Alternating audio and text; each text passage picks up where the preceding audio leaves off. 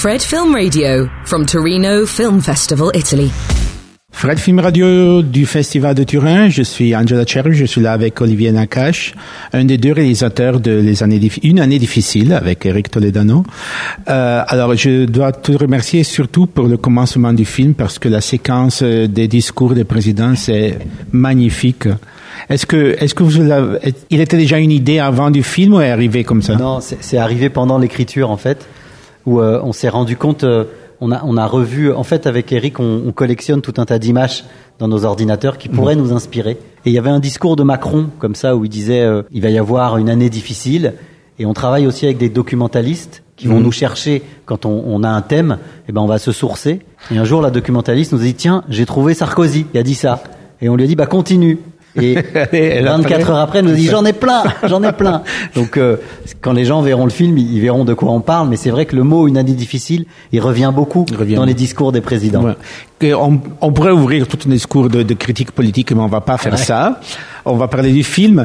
Euh, le film, c'est euh, vous vous vous traitez deux thèmes très sérieux, qui sont le, le euh, surendettement et l'écologie avec un ton très ironique, euh, très rapide, très action, qu'aurait pu être un risque, non, n'est-ce pas? Oui, oui, bien sûr. Mais... De toute façon, chaque film est un risque. C'est un, un, pari. Nous, c'est notre huitième film. On doit avoir, on doit avoir peur des sujets qu'on aborde.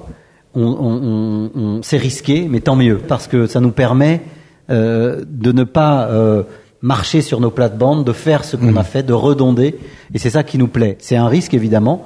Mais là, on avait envie de parler de ces sujets-là avec notre ton à nous qui est la, la comédie, parce qu'on s'est rendu compte qu'il y avait des parallèles, il y avait des paradoxes entre ces plus, ceux qui sont dans le plus, dans l'hyper-consommation, mmh. et ceux qui sont dans le moins, qui veulent vivre mieux avec, avec moins. Et, et on s'est dit, nous, on ne sait pas, on est au milieu. Ce film-là, c'est pour rire de, de nous-mêmes, de nos névroses, de nos angoisses. On a peur, on voit bien qu'il y a des problèmes climatiques, ça nous dépasse. Le film, il apporte pas de réponse.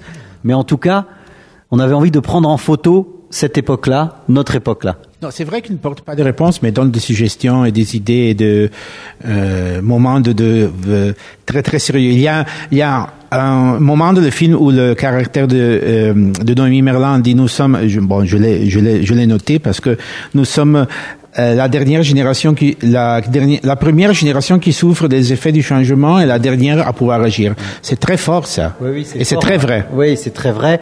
Alors pour vous dire, on a, on a pendant trois ou quatre mois, on a, on a été, on a vécu avec le mouvement Extinction Rébellion à Paris, et donc on a fait les actions avec eux. On a, on a, on a voulu les, les comprendre et comprendre leur combat. Et c'est vrai que c'est vrai qu'il y a une urgence. On sait qu'il y a une urgence climatique, on le voit bien, on voit bien que le climat est complètement déréglé et qu'à un moment donné, il va falloir changer quelque chose.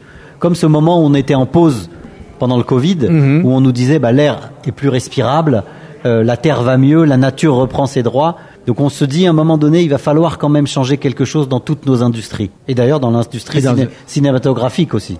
Et dans la vie personnelle de chacun. Et dans la vie personnelle, tout à fait. Mais vous choisissez toujours de, de tenir ce, ce, ce, ton très ironique et très euh, léger. Et avec... Euh, euh Pio Marmailly et euh, Jonathan Cohen, vous, vous arrivez à, à, à, des niveaux géniaux parce que les deux sont vraiment très drôles ensemble. Oui, c'est un, un, duo explosif. Ils se connaissaient pas du tout, mais euh, nous, ce qui nous fait, ce qui nous motive, ce sont les acteurs. Mm. Les acteurs, on écrit même pour les acteurs. On a écrit ce film en pensant à Pio Marmaille et ces deux personnalités très fortes. Et on aime le mélange. Ils viennent tous les deux dans le cinéma français de familles différentes. Il y a Mathieu Amalric aussi qui vient d'une famille, Noémie Merlan et on aime mélanger, on aime ça. Et, on aime les duos, on aime les trios d'acteurs, comme le faisait si bien, comme vous le faites si bien dans le cinéma italien, mm. avec ces grands films où il y a la grâce. Et la grâce, elle est aussi apportée par les acteurs. Et là, c'est vrai que sur ce film, de temps en temps, on avait l'impression d'être des maîtresses d'école pour dire hey, oh doucement parce qu'ils se sont un peu entendus moins, hein un peu moins, un peu moins. Ils se sont très bien entendus mm. et ce sont deux pur sang. Vraiment, ce sont deux pur sang. Ce sont des des, des, des, des, Ferrari. Ce sont deux Ferrari. Donc de temps en temps, il faut gérer le régime du moteur. Écoute, les, la, tu as parlé de la euh, pandémie, du lockdown. Il y a une, euh, il y a aussi une scène qui, qui, nous, qui nous rappelle tout ça. Comment avez-vous vécu euh, votre créativité pendant cette période-là? C'est une très très bonne question parce que ça a été très dur. Ça a été très dur parce que juste avant le lockdown avec Eric, on écrivait un film. Et quand on a réussi ça, quand on a vécu ce lockdown, on pouvait plus continuer ce qu'on était en train d'écrire. On avait l'impression que le monde changeait et qu'on était devenu euh, obsolète, Mhm. vieillot. Ouais. Et donc on, a, on s'est mis dans l'écriture de ce, de ce film-là. Ça a été compliqué déjà parce qu'on était séparés, parce qu'on est, on se voit tous les jours, on écrit tous les jours, et ça a été. Mais on, on savait que ce moment-là que nous vivions tous collectivement, comme une punition collective, ce- tout le monde a été mis sur pause. On sait très bien, et d'ailleurs on le voit maintenant, on sait que ça a généré chez les créateurs, chez les auteurs, chez les musiciens, chez les auteurs de livres, ça a changé quelque chose. Et d'ailleurs là, on voit des films qui sont directement issus de cette période-là. Le nôtre, a un autre film qui s'appelle Le règne animal aussi.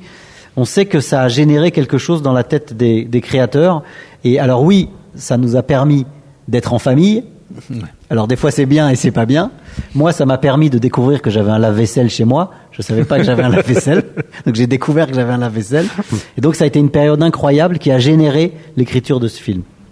Bon, merci beaucoup. Merci à Olivier Nakache, le un des deux réalisateurs des avec Eric Toledano d'une année difficile du Festival de Turin. Je suis Angela Cherby pour Fred de Festival Insider. Grazie mille.